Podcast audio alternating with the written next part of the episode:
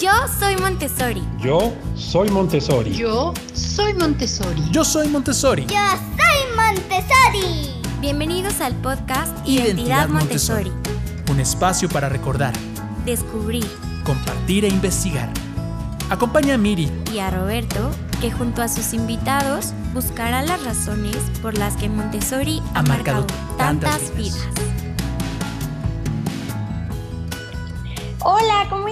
Ya estamos de vuelta en otro podcast Identidad Montessori. Estamos muy contentos de estar otra vez aquí, llegando a todos ustedes. Yo soy Miriam Bertrand y tenemos también a Roberto Colín. ¿Cómo estás? Muy bien, muy contento de estar una vez más con todas las personas que nos están escuchando, desde donde quiera que estés eh, iniciando este podcast Identidad Montessori con nosotros.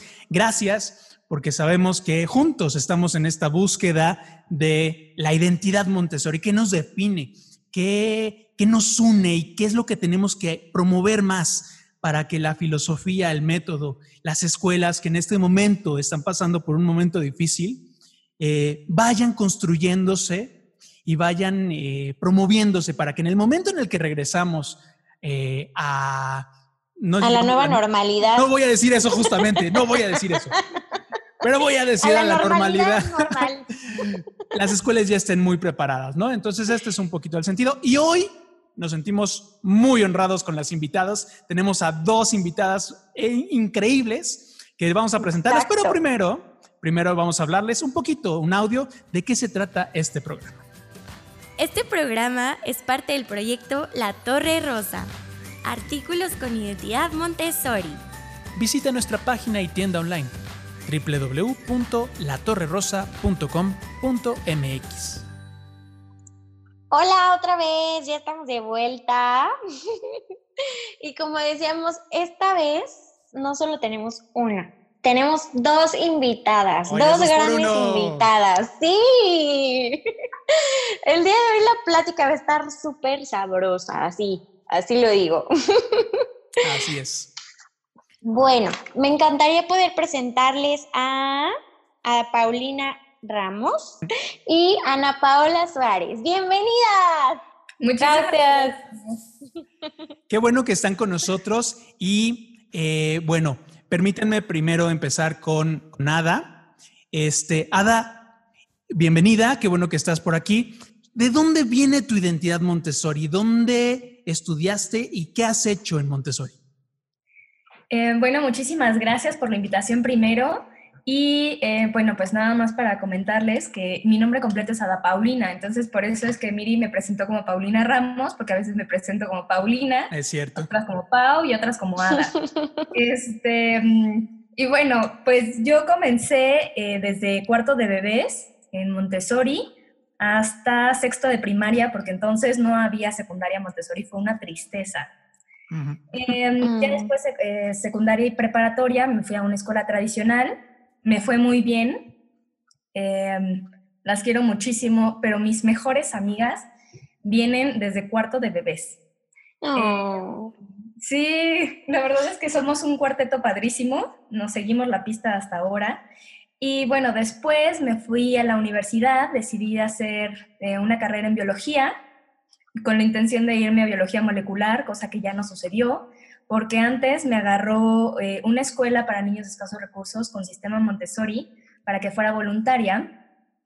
Y estuve, en teorías iba a ser seis meses para un tema de comunicación y después de dos años yo seguía ahí. Entonces terminé decidiendo hacer una maestría en responsabilidad social y después una especialidad en ética y sociedad. Y si me dejan, me les voy a hacer una maestría en género y, y, em, generación de paz. Oh. Después de este confinamiento, veamos qué pasa. Sí. Este, y pues no sé, no sé qué contestarles cuando les digo identidad de Montessori, porque para mí está en todo mi DNA. O sea, es difícil separar lo que es Montessori y lo que no es Montessori. Em, creo que incluso la elección de la, de la universidad y de todo esto que estoy haciendo tiene que ver con esta concepción de que pertenecemos a algo mucho más grande que nosotros. Claro. Y eso yo creo que viene eh, en Montessori, en esta visión cósmica. Sí, completamente, completamente. Y, creo que por eso, de alguna manera, eh, esto que, no lo preparamos, eh, sino que se da, o sea, el hecho de conocerlas a las dos de lugares diferentes, pero que de repente cuando hacemos el match, digo, es que tenía que platicar con las dos de este mismo tema, ¿no? Ana Paola, eh, cuéntanos también tú de dónde viene tu identidad Montessori. Ay, perfecto. Pues primero, hola, Roberto, hola, Mili. Hola. mucho gusto. Este, yo estudié también desde casa de niños en un Montessori. Me inscribieron porque mi mamá dice que era muy inquieta y una de mis tías le dijo, pues ya vétela a la escuela, vétela al Montessori y me mandaron al Montessori. Y la verdad se lo agradezco porque fui muy feliz. Estuve hasta ah. quinto de primaria. Eh, yo estudié este, casa de niños en León Felipe y la primaria la estudié en el Quetzal y Montessori, en, ambas en el Estado de México, igual que, que a Paulina. Creo que fueron los años más felices de mi vida y me gustó mm. tanto que si yo tuviera hijos o hijas, no dudaría en inscribirles en, en un Montessori, sin duda alguna. Y después, bueno, me fui a una escuela tradicional, igual pues no había secundaria ni preparatoria cuando, cuando yo salí. todos sufrimos del mismo mal, todos. Todos sufrimos.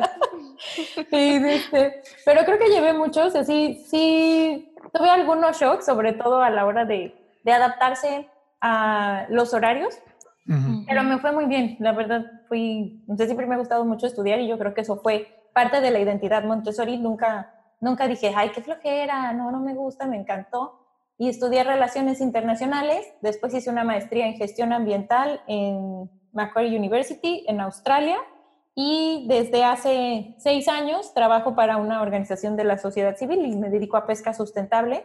Y a veces entre broma y en serio, mis compañeros sí me hacen mucha burla de, ay, ya vas a empezar tú con tus cosas Montessori. Y pues no se lo puede quitar de encima. No, de hecho no.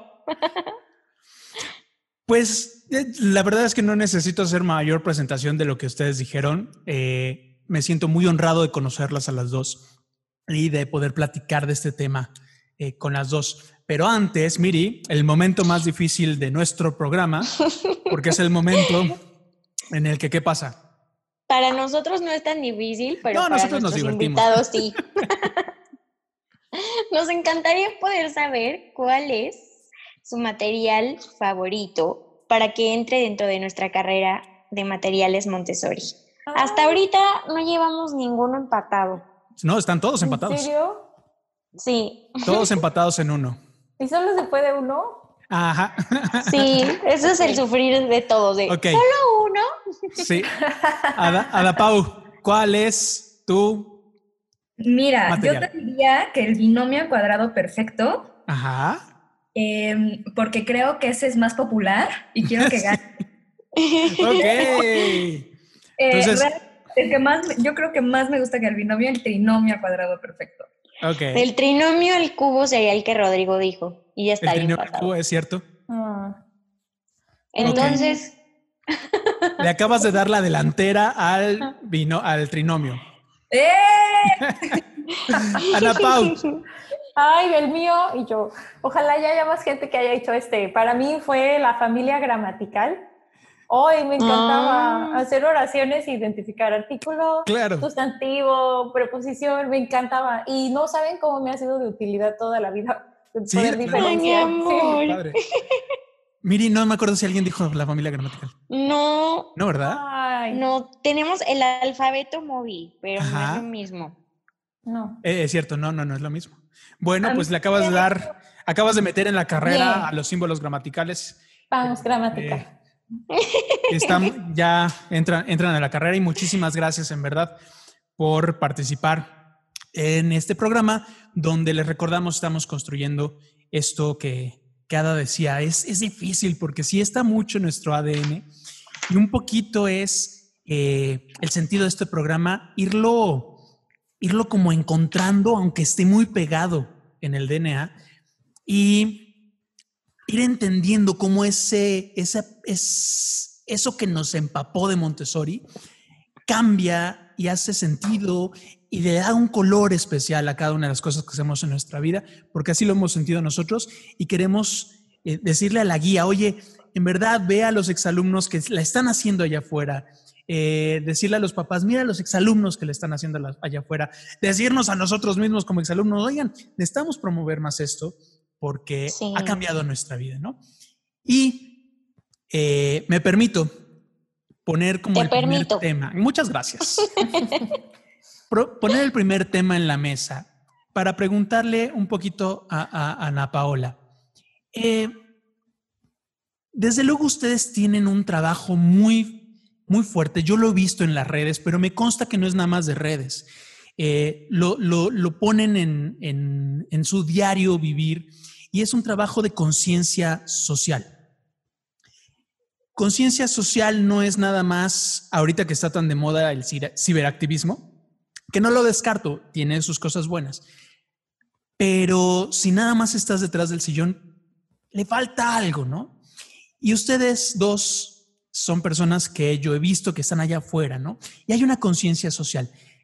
¿Qué parte de Montessori tú descubres que haya influido en esa conciencia que además despierta una actividad, que además despierta eh, toda esta curiosidad, necesidad de tratar de hacer un mundo mejor. Mm, qué bonita pregunta y sobre todo en estos momentos donde tenemos que cuidarnos unos a otros. Y, yo creo que, como tú dices, ahorita reflexionando, em, pues sí, tiene mucho que ver con la formación Montessori, eh, porque cuando estás en taller, en, en, mi caso, bueno, taller 1, estábamos juntos primero, segundo y tercero, éramos 30 niños, niñas, compartiendo el mismo espacio.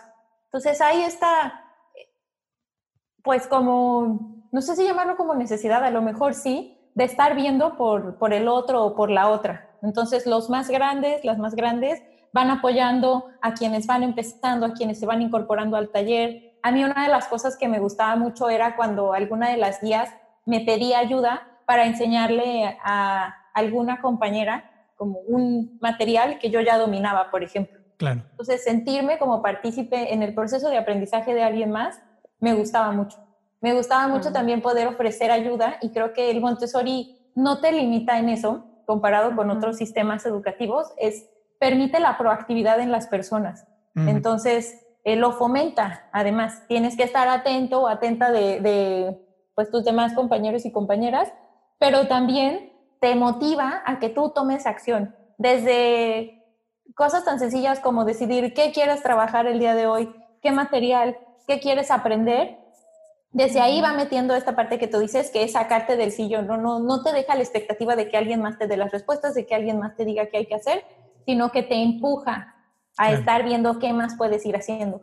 Y estar conviviendo con, pues, con otros compañeros y compañeras de otras edades, creo que eso ayuda como a ver que estamos todos en el mismo salón, o estamos todas en el mismo salón, y que formamos una sola comunidad. Y eso a mí me gusta mucho, ¿no? La manera en la que también se refieren a las escuelas, ¿no? Es la comunidad Montessori, no es la escuela, no es el salón, es la comunidad y en la comunidad todos somos responsables. Otra cosa que creo que también me gustaba mucho, por lo menos de la escuela en la que yo estudié, era justo la hora de lunch. Entonces son cosas, mm. son, sí, detalles como que eh, tú podrías pensar que son chiquitos o insignificantes, pero no. Y la hora de lunch es bonita porque además de que te permite como compartir, en donde yo estudié, eh, también solo nos dejaban llevar frutas y verduras.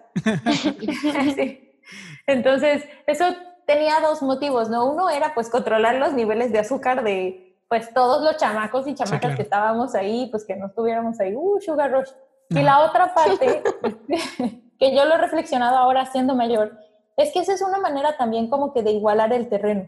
Entonces, no tienes esas diferencias que pasan en otros lugares. Cuando yo estaba en la secundaria me pasaba de que tú llegabas a la escuela con tu torta de huevo con jamón y luego veías a alguna persona que tenía así su bagel de salmón ahumado y queso Filadelfia. Y tú, ay, no sé cómo, ¿qué pasa aquí? ¿Qué es eso? Sí.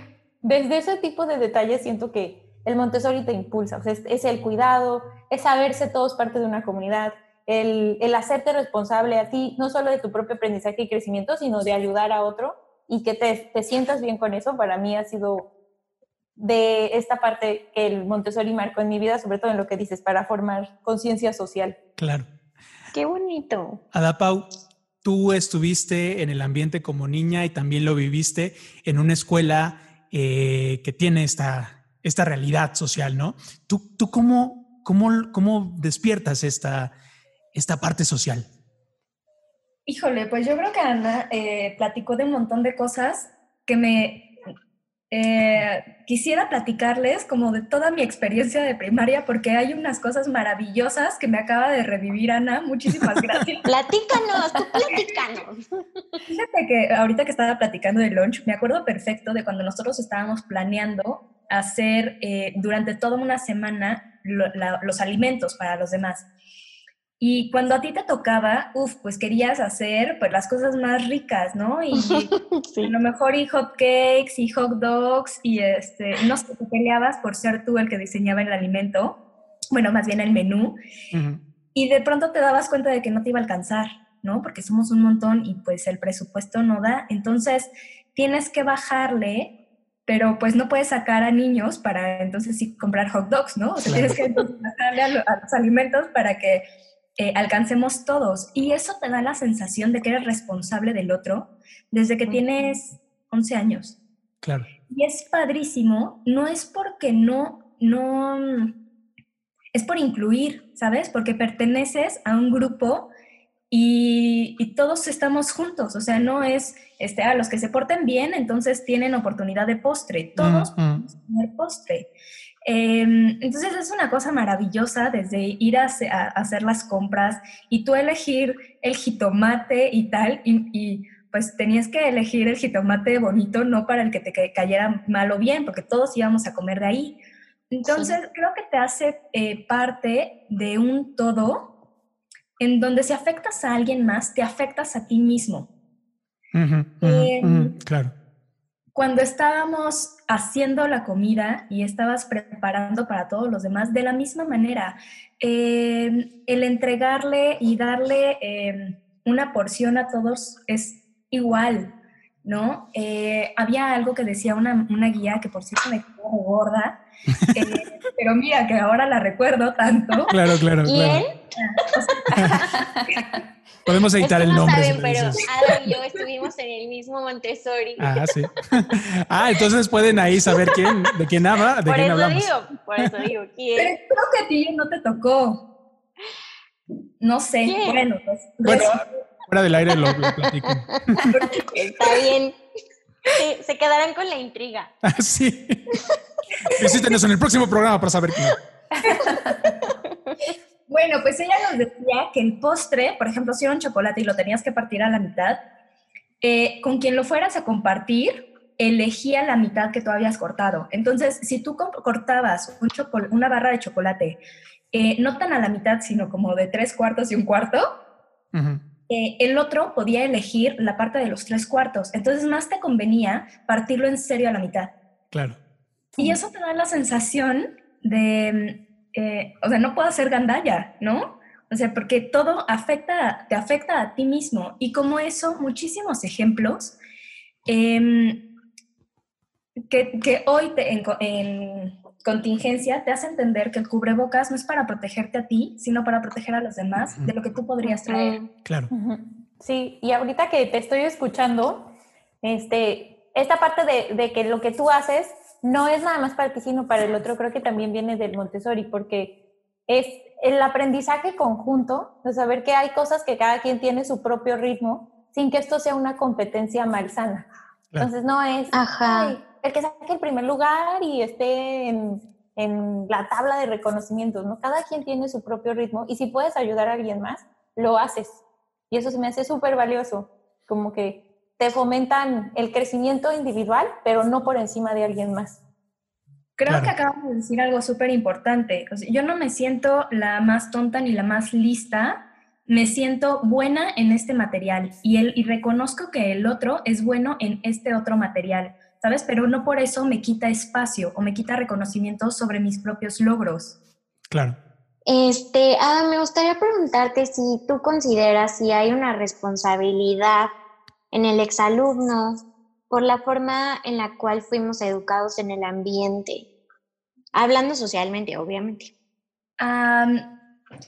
Mira, lo que me viene primero a la mente es, eh, nosotros, por ejemplo, en mi generación éramos siete al final, y dentro de estos siete habíamos pues una güerita güerita, una morenita, bueno, dos morenitas, cuatro hombres, ellos judío, eh, otro era, tenía una, una discapacidad cognitiva em, y social importantísima, y de todas maneras todos éramos súper amigos. Y hasta la fecha pasa cualquier cosa y estamos, ¿sabes? Eh, somos en serio, jamás nos vimos con estas condiciones. Ahora se las marco como para que vean eh, la diversidad que había en el grupo, pero aún así todos, siendo Montessoris, y hay una socióloga, una eh, doctora en lenguas, este, dos de diseño, todos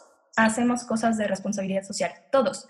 Y no porque te sobre la ropa y vayas a entregarla en diciembre, eh, no porque te creció el cabello y lo vayas a donar, es nuestra responsabilidad. Pertenecemos a algo más grande y todos apoyamos, no importando que te dediques o no al tercer sector. Pero yo no conozco a uno solo de esos siete que no haya hecho por su responsabilidad Em, una contribución al mundo. Y como eso, como bien decía Ana, ¿no? que todos convivimos con personas dos años más chicas o dos más grandes, y yo con otros dos hermanos que estaban igual, pues conozco a una generación súper amplia de Montessoris y todos participamos en actividades de responsabilidad social. Como voluntarios de lo que quieras, em, de conservación de tortugas, de eh, cuidado del medio ambiente por, este, con temas de plásticos, este, construcción de casas, desarrollo comunitario, todos hemos participado y lo hacemos porque es como el siguiente paso, ¿sabes? O sea, ni siquiera lo preguntamos, es algo que se tiene que hacer. Claro, Yo no conozco a una sola persona que no se haya sentido integrado así con su, con su grupo chico, ¿no? Con su generación, y que eso no lo haya... Em, como extrapolado hacia la sociedad. Ok. ¿Y contigo, Ana Pao? Pues yo no le he seguido tanto la pista a todos mis excompañeros y creo que es una lástima, pero con los que sí he mantenido contacto pasa lo mismo que platica Ada. O sea, muchos de, de nosotros nos hemos dedicado a temas que están relacionados justo con la responsabilidad social o la responsabilidad ambiental. Y creo que eso tiene mucho que ver con la manera en la que nos aproximamos a entender el mundo desde la escuela, desde el Montessori. Y es esta parte de, entender lo que platicaba hace un momento, ¿no? Que somos parte de una comunidad y de que todos somos responsables de ella. Cosas tan sencillas como, bueno, terminas tu material y lo guardas, pero no nada más es eso, es antes de que termine el día tenemos que asegurarnos que el espacio donde trabajamos, nuestro escritorio, pero el salón en sí mismo esté limpio, esté ordenado, todo listo para el día de mañana volver a regresar y trabajar. Esa responsabilidad del sentirte copartícipe de, de, cuidar esta casa, este ambiente, lo llevas más allá en tus actividades. Y la otra creo que tiene que ver con esta parte del compañerismo, de entender que, que, no necesitas estar encima de alguien más para poder sobresalir. E incluso ni siquiera sobresalir se vuelve una prioridad dentro del sistema Montessori. Como que eh, no, no hay este foco, este protagonismo de quiero ser la primera decía no voy a ser la primera, voy a ser la más lista, voy a ser la más lo que sea. No, es qué voy a hacer yo hoy y qué están haciendo los demás y al final qué estamos haciendo juntos.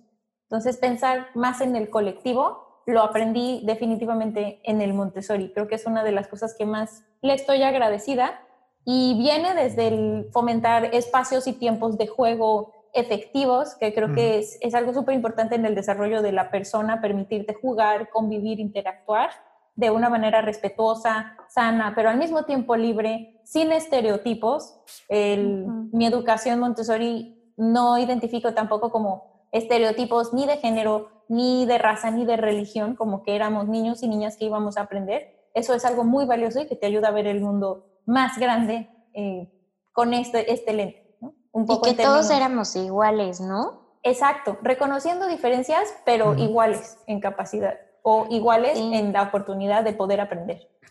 A mí algo que me gustaría retomar, perdóname, este, de ahí era o sea, que yo, yo tenía compañeros con síndrome de Down, pero yo me comunicaba con ellos y, y platicaba y hacía todo normal, ¿no? O sea, y cuando por afuera alguna vez llegó a salir así como de, pero como tú, tú estabas con compañeros con síndrome de Down, sí.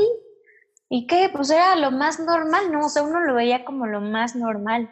Estamos eh, súper contentos platicando, pero vamos a tener que hacer una pequeña pausa y regresamos. Está súper interesante, les agradezco muchísimo a las dos.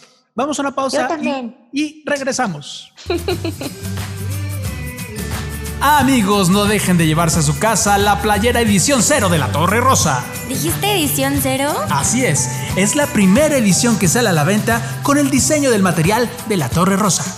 Y cabe mencionar que esta edición es limitada, ya que con ella vamos a poder abrir las siguientes ediciones de playeras con más materiales y más artículos.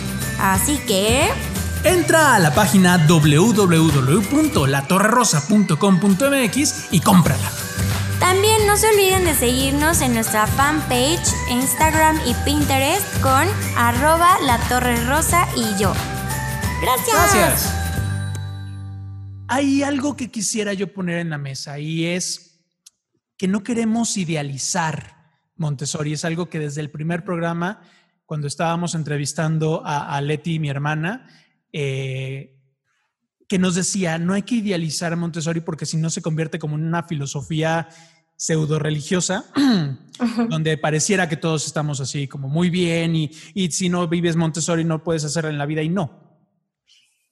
Hay en estos momentos, desde donde nosotros hemos visto, eh, una parte de sectorización en las escuelas Montessori, como que ha faltado comunicarse, ha faltado despertar un poquito esta conciencia de identidad Montessori en los exalumnos. Los papás siguen sin entender. La semana pasada platicábamos con Liliana Martinelli, una, una guía que además es dueña de una escuela Montessori, y ella nos decía, no saben el problema que es ahorita explicarle a los papás. Entonces hay una falta de comunicación y una falta de, comunicación también entre nosotros como exalumnos. A mí me da mucho gusto que, que Ada Paulina tenga comunicación con sus, con sus compañeros, pero no, no es siempre la realidad. Y además que haya diálogo entre las escuelas. Mi pregunta un poquito, Ana Pau, para ti eh, es, ¿crees ¿Qué, nos hace falta para que haya un poco más peso del trabajo Montessori en la sociedad? Bueno, yo qué creo que hace falta para que podamos comunicar más al exterior lo que es la filosofía Montessori. Y creo que aquí tiene que ver con dos cosas, ¿no? Uno es, eh, como tú dices, creo que sigue siendo como un un grupo pequeño, cada vez hay más personas que, que, están inscribiendo a sus hijos e hijas al Montessori y eso se me hace muy bueno, pero sigue siendo reducido. Y creo que otro problema, y, siendo quizá un poco crítica, tiene que ver también con el acceso a este tipo de educación. No siempre es una opción barata o accesible. Creo que poder eh, buscar maneras de acercarlo a sectores de la población como que no tienen más opciones que la escuela tradicional, podría ayudar a expandir un poco de qué se trata el Montessori. Eh, tiene también el problema y la ventaja es ventaja y desventaja de que se maneja mejor en grupos pequeños. De ahí que tampoco sea una educación masiva, aunque pues sería muy padre, pero es lo que vemos, es una de las diferencias con el sistema tradicional donde hay una persona adulta a cargo de la educación de pues un montón de infantes, ¿no? Cuando la, la intención sería tener una guía que pueda estar acompañando a un grupo reducido de niñas y niños. Entonces creo que de ahí también, por, del por qué hay pocas eh, personas y que, y que la difusión o el eco del Montessori. Y, y, la otra tiene que ver un poco con los estereotipos que se forman, ¿no? De, y por eso a mí me molestan de repente de, ay, ya vas a empezar con tus cosas del Montessori, ¿no? De que de repente pues somos así medio desorganizados y que no hay método, no hay proceso. Y creo que no. Y el Montessori cita de estructura te da también una capacidad de articular. Estaba hablando justo ayer con mi hermana eh, y ella decía que entre de las cosas que ella siente que el Montessori le dio fue justamente el ser metódica, el entender que para llegar al paso 3 hay que ver el paso 1, paso 2, llegas al paso 3, ¿no? Ujú. Y a veces la concepción Sí. es la contraria, ¿no? De que dicen, ah, no, pues este está ahí nomás, como que es para niños con déficit de atención. Ajá, no, ajá. Ese es otro gran mito. Y Claro. creo que la otra parte es, es, a lo mejor nos desconectamos, entramos tan de lleno como a este sistema en el que nos desarrollamos después, y yo ahorita lo estaba pensando mientras estábamos en el corte, ¿no? Eh, ¿En qué momento yo empecé, bueno, uno nunca se desconecta del Montessori, pero me enchufé en otro sistema? Ujú. Y, y fue más Sí. allá nada más del cambio eh, de sistema del Montessori al sistema tradicional, sino fue entrar como en este vértigo de, de- del querer sobresalir, del tener, este, el, pues querer las mejores calificaciones, el mejor trabajo, el no sé qué, como entrar en esta lógica del sistema, como que a veces siento que también por eso el Montessori no tiene todo el impulso que debería, porque es un sistema es de, de enseñanza que lo que propone se va a ir muy rojo esto que voy a decir, pero sépanlo todos. Tiruriruriru. Ajá. Pero justamente no, no, se, o sea, no se trata de la acumulación, se trata de el compañerismo, de trabajar entre todos. ¿no? De, aprendes tú, pero aprendes tú para apoyar a otros. Y a lo mejor eso choca con otro de los paradigmas con los que nos desarrollamos y crecemos. Claro. Sí. Ada Paulina, tú lo viviste, tú viviste un proyecto que intentaba justamente eso, ¿no? Hacer eh, el método para una comunidad eh, de escasos recursos. ¿Tú cómo ves esto? ¿Qué, qué, qué observación, qué, desde luego, crítica constructiva podrías hacer a, a estas escuelas y a lo que está pasando en una realidad? O sea, yo creo que hace falta más evidenciar dónde están los, las personas con la filosofía Montessori, ¿no? Eh, fíjate que primero quisiera eh, decir que comparto completamente lo que decía Ana. Eh, también un- una parte que, me, que estaba pensando ahorita que me estaba comentando es que yo creo que también los papás necesitan ser Montessori. O sea, Sí. no, no es necesario nada más que los niños se involucren. E- Esto es para toda la familia. Y cuando alguien tiene la duda de si es el mejor método o si alguien está tan acostumbrado a que las calificaciones son lo que más importa, puede ser que no identifique que su niño es- o niña está avanzando o está creciendo o se está desarrollando si no tiene buenas calificaciones. Eh, que no siempre se evidencia en Montessori porque no es una prioridad necesariamente. ¿no? Claro. Eh, en la escuela en donde yo les platicaba que estuve como voluntaria y después ya no, eh, es para niños de escasos recursos en una zona además marginal terrible en donde eh, de pronto creció Interlomas y la parte bonita le puso bardas a la comunidad de escasos recursos. Entonces, Oh. incluso ellos que tenían mucho más tiempo ahí, de pronto ya no podían entrar a sus casas en coche porque ya les habían bloqueado las calles con barras. Ujú. Entonces, imaginarán cargar una, una- un refrigerador por las escaleras para llegar a la, a la casa porque ya no podían entrar en coche. Eh, y eso tenía unas consecuencias muy importantes en los niños que no, y niñas que no tenían esta, ah, o más bien que se sentían ocultos, ¿no? No vistos y además activamente no te quiero ver. Claro. Sí. El sistema Montessori fue fundamental para que ellos pudieran recuperar su espacio, ¿no? Adueñarse de su, eh, de su propio aprendizaje y con eso de una autoestima y de una autovaloración importantísima. Pero sí es muy importante que eh, no toda la familia se involucraba. Entonces, habían algunos resultados que creo que sí Ah, no sé por qué tipo de condiciones, pero sí observábamos que los, que los niños y las niñas que estaban estudiando ahí tenían, ah, no, no necesariamente aprovechaban todo el sistema Montessori, Ujú. porque eran familias em, rotas, con em, problemas de adicción, con problemas sociales muy complejos. em, y no estaban necesariamente valorando todo el proceso e involucrándose siempre. Entonces creo que ahí hay una ruptura entre el diseño de lo que era por lo menos esta escuela Montessori, Ujú. adaptándose al contexto. Y creo que eso es súper importante. Em, y como tú decías, no idealizar Montessori porque finalmente está realizado por personas que también tenemos ciertas, o sea, participamos en un contexto definido em, mucho más amplio que nosotros mismos, ¿no? Entonces, creo que también ahí hay una parte muy importante de cómo nos adaptamos también al medio, no nada más a una filosofía. La, hace dos programas hablábamos sobre justamente Montessori y la construcción de la paz. Y salió el tema de eh, justamente la, visión de la educación cósmica. Y... Eh, de mirar al niño, ¿no? Exactamente, voltear a ver al niño.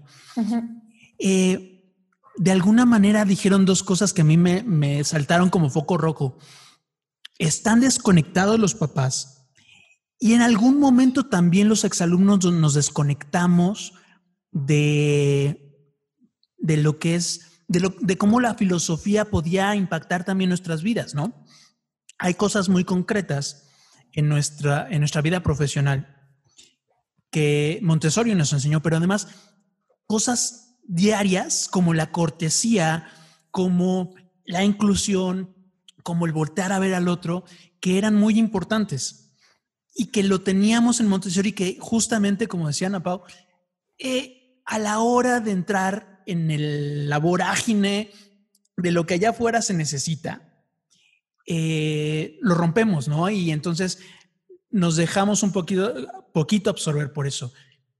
¿Qué, ¿Qué características ustedes rescatarían de Montessori como para decirle al profesional de hoy en día, no te olvides de esto, no te olvides que esto lo vivimos en Montessori y que en la vida profesional no solamente es algo bonito que podríamos poner, sino que es un diferenciador profesional y que puede ayudarte también a ti a, no sobresalir, sino a, seguir adelante. exactamente, a, seguir adelante y dejar una huella en la sociedad. Este, pues mira, a mí me parece que eh, a mí por lo que siempre me han molestado es porque cada vez que me presento y me dicen quién eres, yo soy una niña Montessori, ¿no? Entonces, eh, eso para empezar, como decía Ana y como decían ustedes también, eh, pues ya etiqueta. Y creo que ahí empiezas a sentirte de pronto como excluida, o bueno, yo me sentía excluida em, o señalada, como seguramente tuviste problemas en la infancia. Claro. Em, y ay, seguramente eras de estas románticas que para ustedes todo el mundo es rosa. O seguro te decían, ah, con razón estás tan loca. Siempre, siempre. Porque a mí sí, siempre. y mira que sí conozco, eh, todos estamos locos. este, y yo creo que eso también te hace eh, irremediablemente buscar herramientas de protección. Claro. Eh, por un lado, ¿no? Porque no es como que tú seas la víctima y pobre de mí y entonces tengo que atacar. Eh, pero pues eh, poco a poco te vuelves parte de este medio, porque en este medio convives. Entonces, tienes que ir aprendiendo a comunicarte también en su idioma. Em, creo que hay una parte que, que por un lado se, se pierde con ciertas personas, porque también creo que, que yo he aprendido a separar un poquito como con quién sí y con quién no. Eh, pero hay una cosa que sí no se me quita y me he peleado con todo mundo de esto sí soy y esto no se me quita. Y es que confío en todo el mundo. Mm. siempre empiezo con eh, la primera impresión Em, siempre es de una oportunidad para conocer y yo creo que eso viene de Montessori. Definitivo. Claro, Entonces esto de ser confianzuda no es como que sea de mi personalidad. Yo también lo estoy descubriendo hoy. ¡Wow! Claro. Sí, porque de verdad sí. O sea, la verdad es que, bueno, a mí en lo personal la vida me ha dado unos frentonazos que digo, changos, otra vez, otra vez fui de ingenua. Y es de las cosas que yo he ido defendiendo, ¿no? O sea, de prefiero que me pongan así 10 veces, pero, pero no cerrarme las puertas a encontrar muchas cosas mágicas que además suceden, ¿no? O sea, cuando, te, cuando abres la puerta a la posibilidad de que las cosas sucedan, es maravilloso. Sí te das unas sorpresas increíbles y yo prefiero, porque sí, me ha pasado los encontronazos con la vida de ser confianzuda, de ser ingenua, porque sí también, eh, pero no, no, no, es infantil y hay muchas veces que también me confunden con eso. Es, es sinceridad y es eh, apoyo sincero y es empatía y solidaridad que, que ya está en ti, Ana Pau, ¿tú qué, ¿tú qué opinas? Yo pues creo que voy a sumar a lo que dice Ada, porque es cierto, y me alegro igual que Emilia, así de, ah, caray, no soy yo. me abrieron los ojos. Exactamente, pero es cierto, ahorita que lo pienso, pues tiene mucho que ver, ¿no? Porque creo que algo, algo que podemos retomar del Montessori y defender después es justo estar abiertas a la posibilidad de que cualquier cosa podría pasar, ¿no? Eh, y esto pues lo ves, ¿no? Cuando estás estudiando en el Montessori, o sea, sabes que el conocimiento se construye y que también va creciendo, que no hay absolutos. Aunque hay, hay cosas pues que sí es más difícil, no sé, o sea, dos por dos quizá van a seguir siendo cuatro muchos años, pero sabes que después del dos por dos, cuatro, después vienen otro tipo de operaciones y otro tipo de, de, de conocimientos y aprendizajes que puedes adquirir. Y eso es algo que me gusta mucho del Montessori y que yo creo que eh, quienes lo estudiamos pues podemos también defenderlo, ¿no? y la creatividad. Creo que el sistema Montessori em, te permite mucho explorar tus propios límites y eso es una cualidad y una habilidad que es, va a ser muy útil eh, incluso en el sistema económico en el que vivimos ahora, ¿no? Estar constantemente viendo hasta dónde más puedes llegar, pero sin que sea de una manera dañina hacia el medio ambiente, hacia otras personas.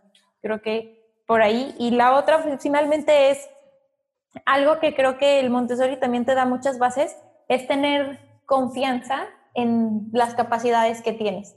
Y Ada lo mencionaba anteriormente, es tener confianza, pero también reconocer. A lo mejor yo era buenísima en la familia gramatical y me encantaba hacer oraciones e identificar sujeto, predicado, complemento, pero nunca era, o sea, no era buena para otro tipo de, de actividades como las de biología, por ejemplo. Pero eso no me, no me, ay, perdón, no me frustraba ni me traumaba. Entonces simplemente era reconocer cosas y espacios en los que podía trabajar y podía eh, hacerlo de manera satisfactoria y cosas que me iban a costar más trabajo y no traumarme por ello. Y creo que por ahí podemos también empezar a reconocer esta identidad Montessori, ¿no? Lo que tú dices, reconocer que no es un sistema perfecto, pero que hay muchas cosas buenas y que nos ha dado bases fundamentales y que podemos seguir aplicando incluso en la vida profesional, ¿no? Como esta parte de la creatividad, explorar nuevos límites y hacerlo de manera responsable. Yo, yo saben por qué lo veo.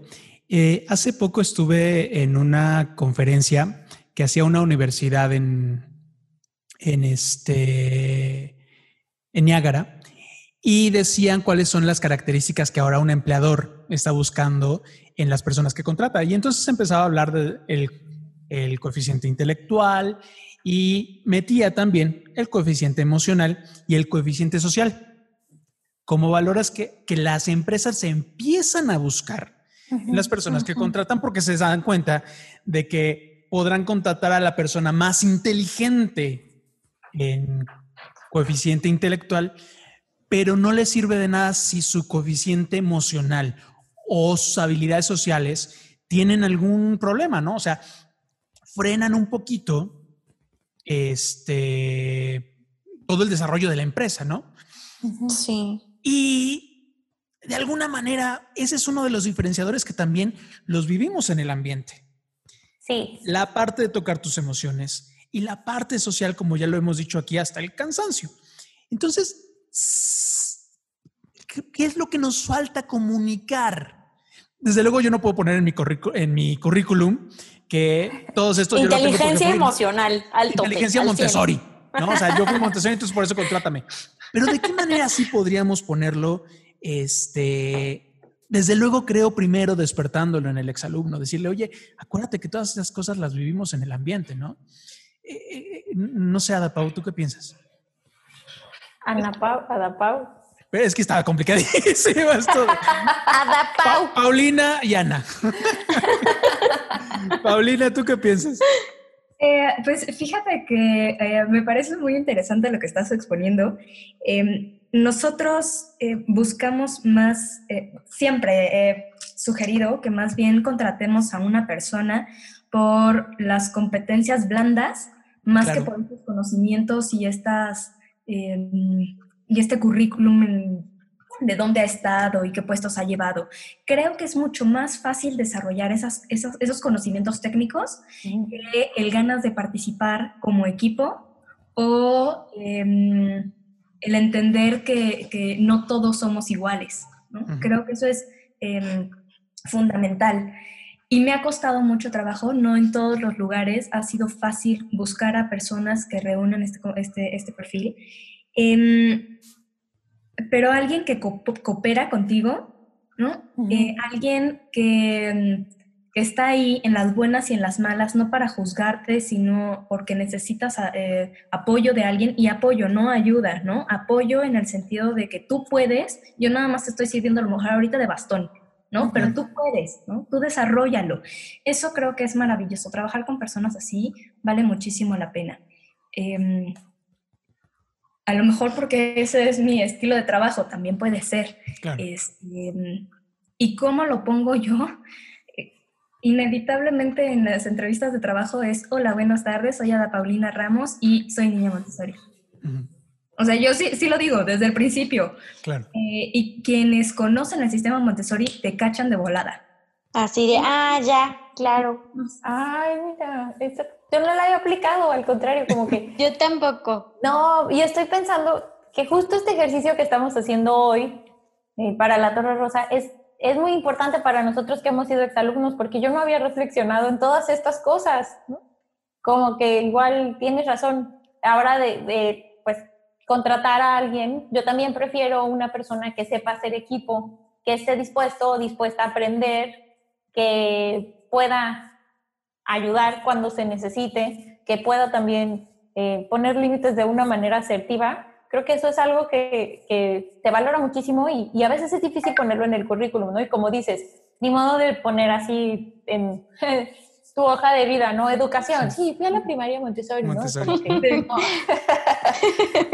Pero se me hace muy valiente también y como eh, muy pues reivindicador la propuesta de, de Paulina, de, de, decirlo desde el principio, porque yo cuando hablo de que soy niña Montessori, eso, porque alguien me lo pregunta o porque en una conversación sale, sobre todo ahora con mis amistades que este, tienen ya como que hijos o hijas en edad de primaria, de, ay, no, pues estamos buscando escuela y no sé dónde meterlos. Y yo, métalo a una Montessori. Ay, no, pero, y vienen los prejuicios. Y yo, pero yo fui a una Montessori. Y muchas ah, entonces sí. Sí, exacto, pero saliste normal. Y yo, pues no sé qué quiere decir eso, pero, pero yo bueno, normal. te parece, pues. Pero exacto, ¿no? Y hablarlo da confianza a muchas personas, como que algunos, o sea, sí me ha pasado que un par de veces me han dicho, ay, no, mira, tengo muchísima más tranquilidad la verdad de que tú fuiste una Montessori y que, y que te fue bien. Y yo, pues sí. Y, no yo comparto ese caso. No solamente nos fue bien, o sea, creo que, o sea, estoy hablando con dos personas que han estudiado hasta ahorita hemos tenido invitados con maestría, doctorado, que han sido emprendedoras, que están marcando huella en el proceso de Montessori, en la filosofía, y que falta que la gente lo conozca, que ahora que se está empezando a poner de moda esto que están hablando ustedes de las habilidades blandas, hace falta que cuando tú te presentes, decir Montessori tenga, eh, exactamente, y tenga la significación correcta. Y entonces digas, ah, este cuate entonces tiene habilidades sociales. Otra vez, sin querer idealizarlo, porque desde luego hay muchos que fuimos a Montessori que nos cuesta mucho trabajo y que... Eh, que todavía no metemos la silla cuando terminamos. Exactamente. y que nos cuesta trabajo. Pero bueno, o sea, sí hay algo que nos diferencia si hay algo que le pone un colorcito, aunque sea pequeño, a, nuestra vida y al enfoque y a la forma en la cual nos acercamos a, los problemas, tanto de vida como los problemas profesionales, como los problemas de la sociedad. Entonces, eh, lastimadamente tenemos que empezar a aterrizar y a finalizar nuestro programa. Desde luego vamos a volverlas a invitar porque... Eh, sí, por favor. Está, está muy emocionante y creo que hay muchas cosas que podemos platicar con ustedes. Vamos a tener que platicar en algún momento de este Muchas tema. revelaciones. Claro, Así como la maestra. claro. Sí. En algún momento vamos a tener que platicar sobre específicamente el tema de eh, las personas con capacidades diferentes que en Montessori están igual. O sea, Sí. eso es un tema que se me hace súper interesante. Eh, vamos a tener que platicar en algún momento también sobre esto que ustedes dijeron, cómo se enfrenta un alumno, un exalumno Montessori a una entrevista de trabajo. Eso sería súper interesante y en algún momento Ah, sí. la- l- me encantaría platicarlo con ustedes. Pero bueno, Sí. para ir cerrando y redondeando este tema de Montessori y la, la acción social, eh, un mensaje que ustedes puedan darle a los exalumnos, a los papás, a las guías y tal vez algún alumno ahí que se cuele y que nos esté escuchando en este momento, eh, ¿qué, qué mensaje les podrían dar para que se vuelvan este foquito, para que se conecten y recuerden que son una luz en la sociedad? Eh, Ada Paulina. Híjole, bueno, me quedé un poco trabada con la presentación como niños con discapacidades con capacidades diferentes. El Ujú. término que has aceptado por ellos es em, personas con discapacidad. Mm, Ok. Em, pero eh, me quedé pensando después de ahí, me perdí, la verdad. porque, eh, estaba pensando en una diferencia. Encontré una organización que ellos pensaban que em, inclusión significaba meter a todos los niños y niñas con eh, autismo. Había una niña con autismo y mm, sorda, este, con, con síndrome de Down, este, con niños con capacidades, digamos, regulares, todos metidos en el mismo salón. Y la maestra estaba en un pizarrón, una sola maestra con 45 niños. Y me quedé pensando en, eso no es inclusión, pero Montessori lo hace muy bien. Porque podían estar todos esos niños y niñas en ese salón y la atención era de alguna manera personalizada. Entonces permitía que los que estábamos conviviendo realmente tuviéramos la oportunidad de, de incluir a la persona que no tenía las mismas capacidades eh, sociales, mo- eh, motrices, visuales y demás, em, porque era mucho más orgánico, mucho más personalizado. Bueno, y entonces ese podría ser el mensaje para los padres, ¿no? De eh, dense la oportunidad de ir a ver, Claro. porque mucho de Montessori está en el detalle. Eh, e ir a comparar, porque a lo mejor son padres primerizos y no, no se han dado la oportunidad de, de descubrir más, lo que, más que lo que ellos vivieron cuando chiquitos y podrían encontrarse una sorpresa. Claro. Este, yo, yo creo que pensando ahorita en eso que dicen de los papás, eh, estamos viviendo momentos sumamente álgidos que están sacudiendo el mundo en muchas maneras y dimensiones.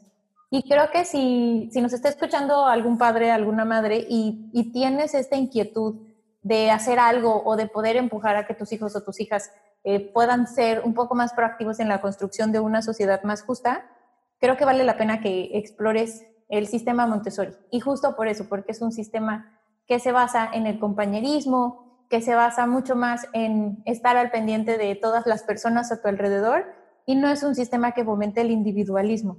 Y si algo necesita ahora nuestro planeta es justamente empezar a mirar al otro o a la otra y reconocernos como partes, habitantes de una misma casa común. Estamos en un mismo país. En este momento la pandemia también nos muestra pues que eh, la naturaleza no hace distinciones entre unos y otros por condición eh, de género, socioeconómica, eh, racial, religiosa, y que por el contrario, la única manera de salir adelante es viendo unos por otros. Y el sistema Montessori ayuda a tener esta visión, a hacerte responsable de ti mismo, pero también de las demás personas. Entonces, para mí, ese sería mi mensaje. Si, si no sabes, eh, si eres exalumno y de repente también te cuesta trabajo ver por dónde puedes empezar, pues recordar de dónde empezaste, qué valores tenías cuando eras niño. Y si eres guía, pues que sepas que estás haciendo un buen trabajo y que esta dedicación que pones para formar a niños y niñas hoy, pues se va a redituar y más adelante vas a verlo en las actividades que puedan hacer. Pues padrísimo. Eh, Qué en verdad, bonito. les agradecemos muchísimo. Yo les dije de, de todo, les dije Ana Paulina, a Da Paola, José, José Miriam, no, no, no, terrible, pero bueno, Este, les agradecemos muchísimo. Miri, ¿algún mensaje o con qué te quedas tú de esta plática? Híjole, pues es que a mí todo lo que platicamos me recordó como infancia, así, volví a vivir mis recuerdos, toda esta parte de compartir el lunch y todo eso de realmente hacer conciencia en el, en el otro y justo lo que retomaba, ¿no? De yo me pongo el cubrebocas no solo por mí, ¿no? Sino por, por la persona que está al lado de mí y volver a hacer conciencia de, de algo tan básico está, está cañón, pero pues qué padre que lo podemos como retomar otra vez y volver a revivir todas esas cosas que pues desgraciadamente se van como olvidando, pero que en el podcast lo hemos como podido volver a recordar y está increíble pues que todos los que vivimos eh, en Montessori lo podamos retomar y qué más padre que, que lo podamos seguir como fomentando, ¿no? Y decir ahorita de, oigan, pues acuérdense que si nosotros estuvimos en Montessori, acuérdense toda esa conciencia que teníamos del, del otro, ¿no? Sobre todo eso. Eso es con lo que yo me quedo. Muchas gracias, chicas, de verdad. Ay, a ustedes. Muy a gusto, muy rica la plática, la revelación. Eso fue lo mejor. Yo quisiera así muchísimo agradecerles, no nada más por la oportunidad de estar aquí, sino porque están llenando un hueco que eh, hacía falta que empezáramos a, a, llenar exalumnos Montessori. Y si ustedes me preguntaran qué, es, qué sueño yo con este proyecto, sería justamente eso, hacer que el alumno que está ahorita, que nos pudiera llegar a escuchar, sueñe y diga, híjole, yo quiero, yo quiero ser como esos exalumnos que el papá diga, yo quiero que mi hijo llegue a ser como ellos y yo sé que lo va, a llegar a ser. Que las guías sobre las cuales está cayendo un peso muy fuerte en estos momentos digan, híjole, vale la pena. Vale la pena todo lo que estamos haciendo. Y que el exalumno se vuelva a conectar y diga justamente lo que nos acaba de pasar, ¿no? Híjole, hay, hay, hay una luz, un color especial que Montessori me ha dado en mi vida y que es un diferenciador y que puede ayudarme a mí y a esta sociedad y a este mundo que bueno qué bueno lo necesita. Muchísimas gracias por habernos acompañado en este su programa Identidad Montessori. Los esperamos la próxima semana. En verdad, chicas, muchas, muchas, muchas gracias. y Miri, Miri, muchas gracias también a ti. Gracias, hasta la próxima. Hasta la próxima, nos vemos. Hasta luego, gracias. Bye. Gracias por escucharnos en este tu podcast Identidad Montessori. Recuerda que puedes enviarnos tus preguntas y sugerencias a través del correo contacto arroba latorrerosa.com.mx o también en nuestras redes sociales de Facebook e Instagram con arroba la torre rosa y yo. Nos escuchamos en la próxima.